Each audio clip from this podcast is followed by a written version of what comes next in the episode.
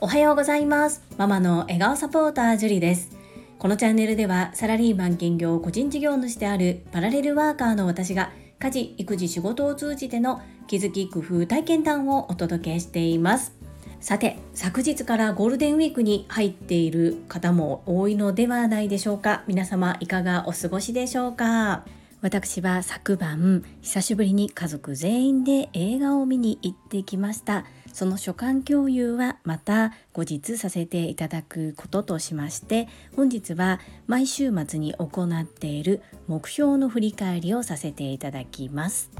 この目標振り返りというのは YouTube 講演家鴨頭嘉人さんが Voicy にて行っておられていることの真似をさせていただいております。年頭に立てた目標を達成する方が19%未達成の方が37%ト。ータルで56%ということは残り44%の方は忘れてしまっている。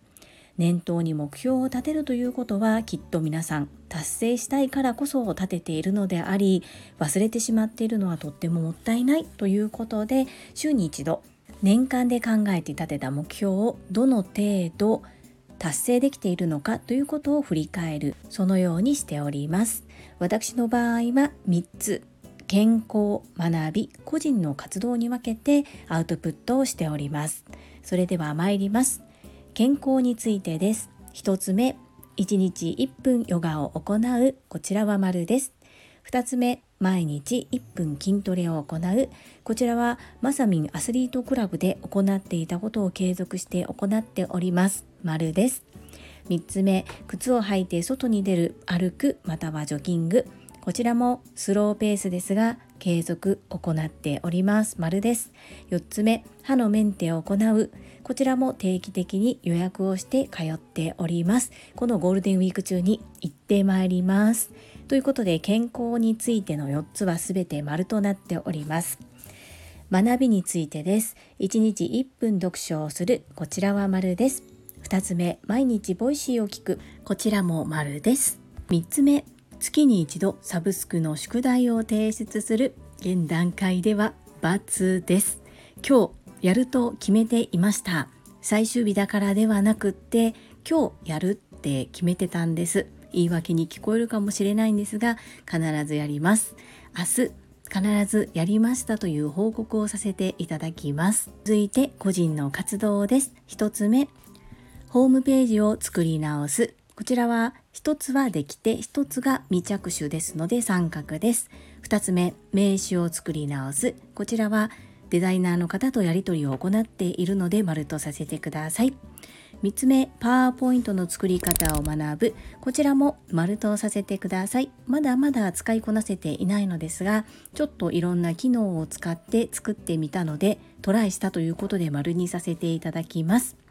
4つ目来年の確定申告に向けて月に一度データの整理を行う。こちらは今月は今日やります。はい。これ必ずやって先ほどのサブスクと同じで明日やりましたという報告をさせていただきます。5つ目片付けのオンライン講座を作る。こちらは講座開催に向けてまだ形にはなっていないのですがどのような構成にするかなどを決めている最中です。三角とさせてください。6番目デコ巻き寿司のラグジュアリー戦略を考える。こちらも今形にする前の段階でいろいろと情報収集や学びを得ております×かな？三角かな？厳しくいくなら×ですね。そんな形となっております。はい。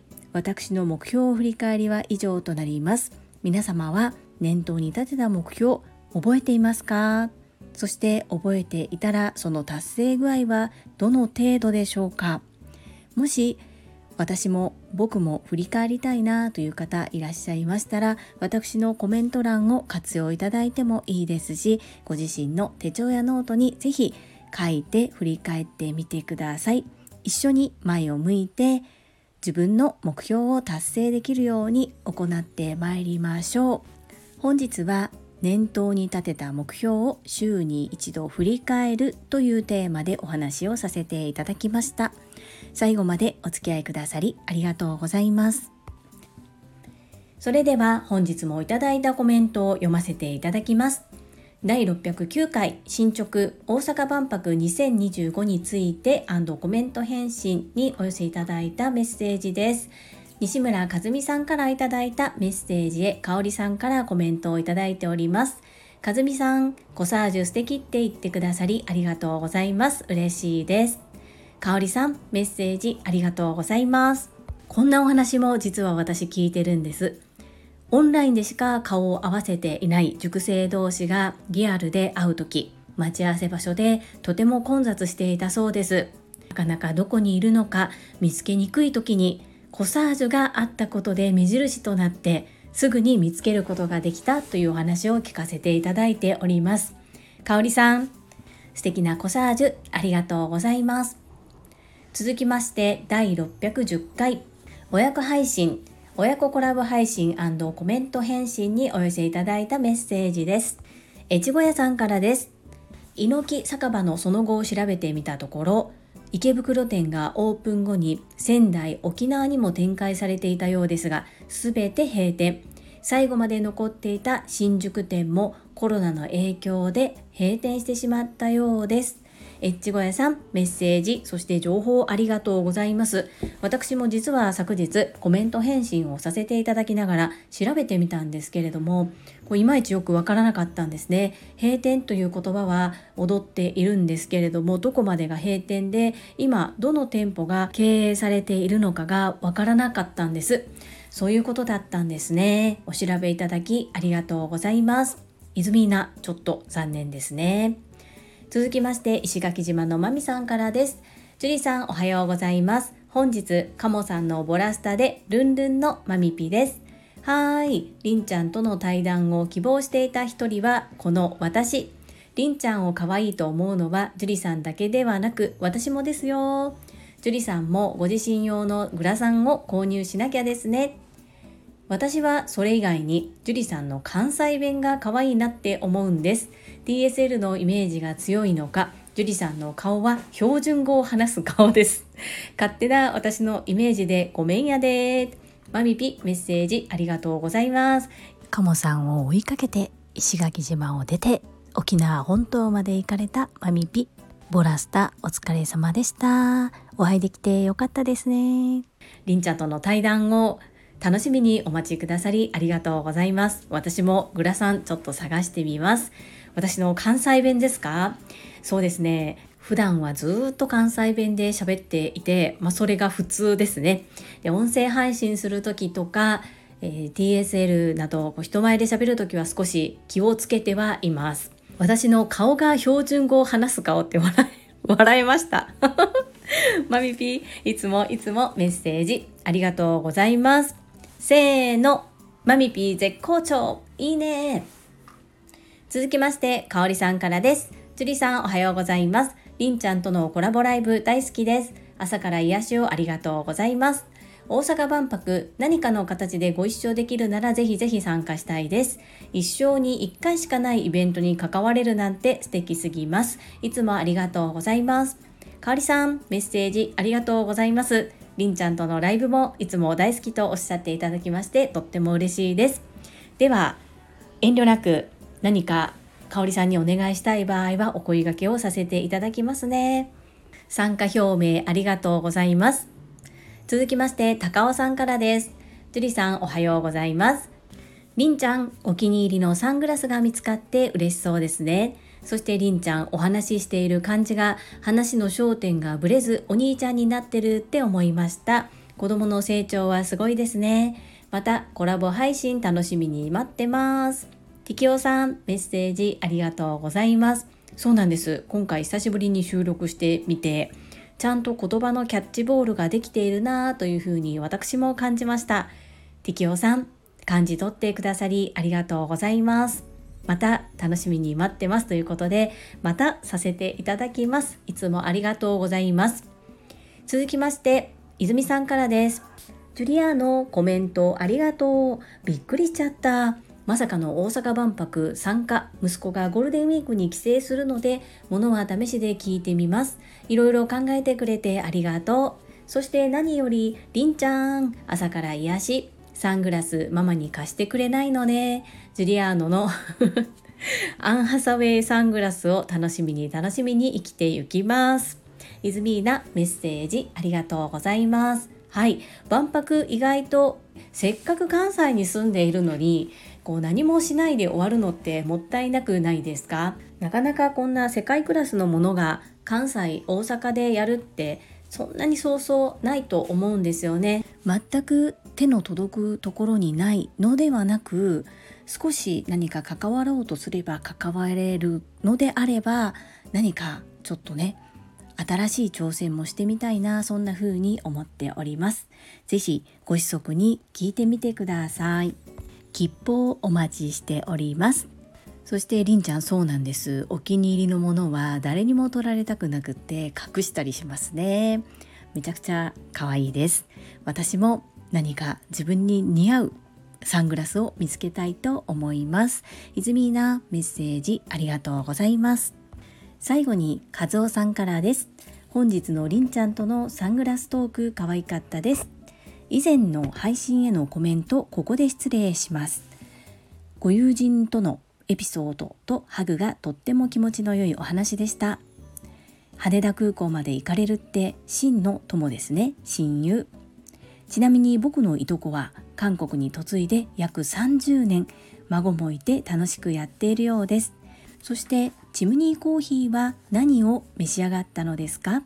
せっかく関東に住んでいるのだから一度は行ってみたいところです。エレナ・フローラさんにもドクターロバーツ和夫さんメッセージありがとうございます。りんちゃんとのサングラストーク楽しく聞いていただきまして嬉しいです。ありがとうございます。はい。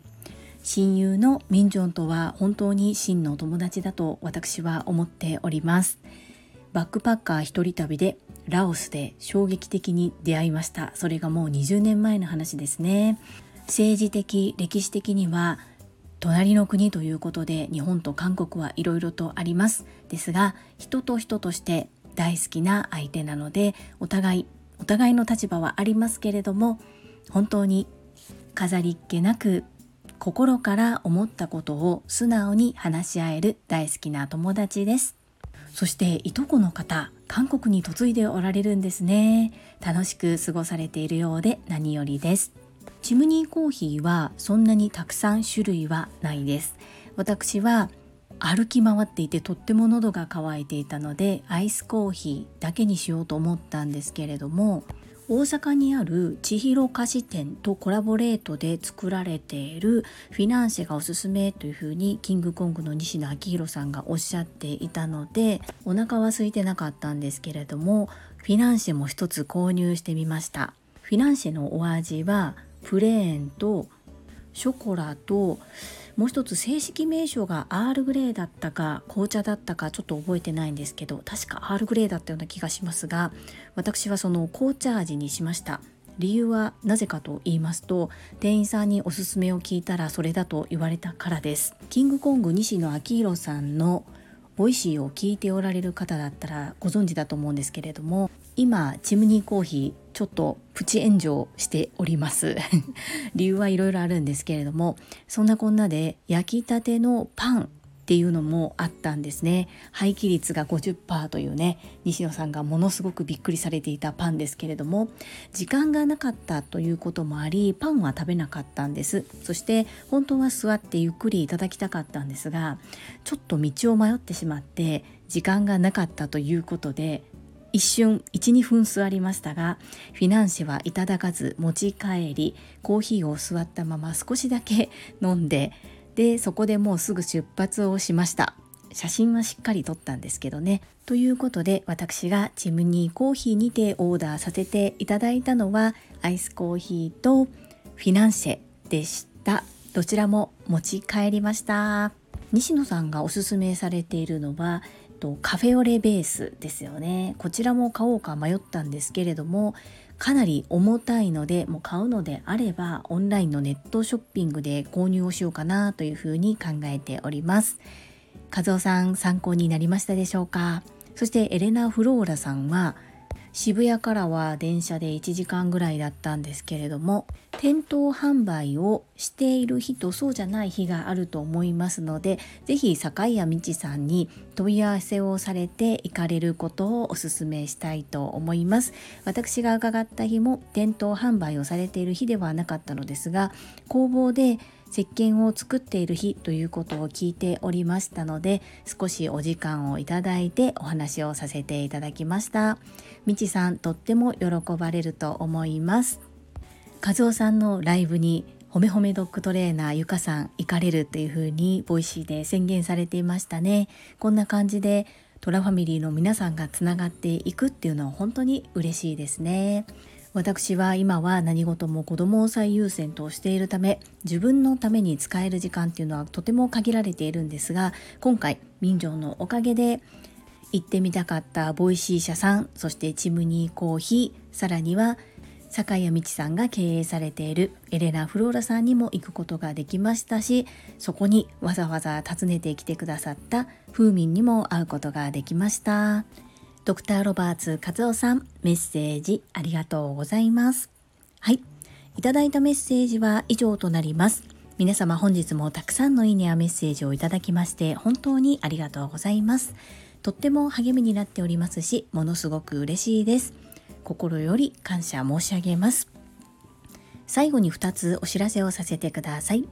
1つ目タレントのエンタメ忍者みやゆうさんの公式 YouTube チャンネルにて私の主催するお料理教室ジェリービーンズキッチンのオンラインレッスンの模様が公開されております。動画は約10分程度で事業紹介自己紹介もご覧いただける内容となっております。概要欄にリンクを貼らせていただきますのでぜひご覧くださいませ。2つ目100人チャレンジャー in 宝塚という YouTube チャンネルにて42人目でご紹介をいただきました。こちらは私がなぜパラレルワーカーという働き方をしているのかということがわかる約7分程度の動画となっております。こちらも概要欄にリンクを貼っておりますので合わせてご覧いただけると嬉しいです。どうぞよろしくお願いいたします。それではまた明日お会いしましょう。素敵な週末をお過ごしください。ママの笑顔サポーター、ジュリーでした。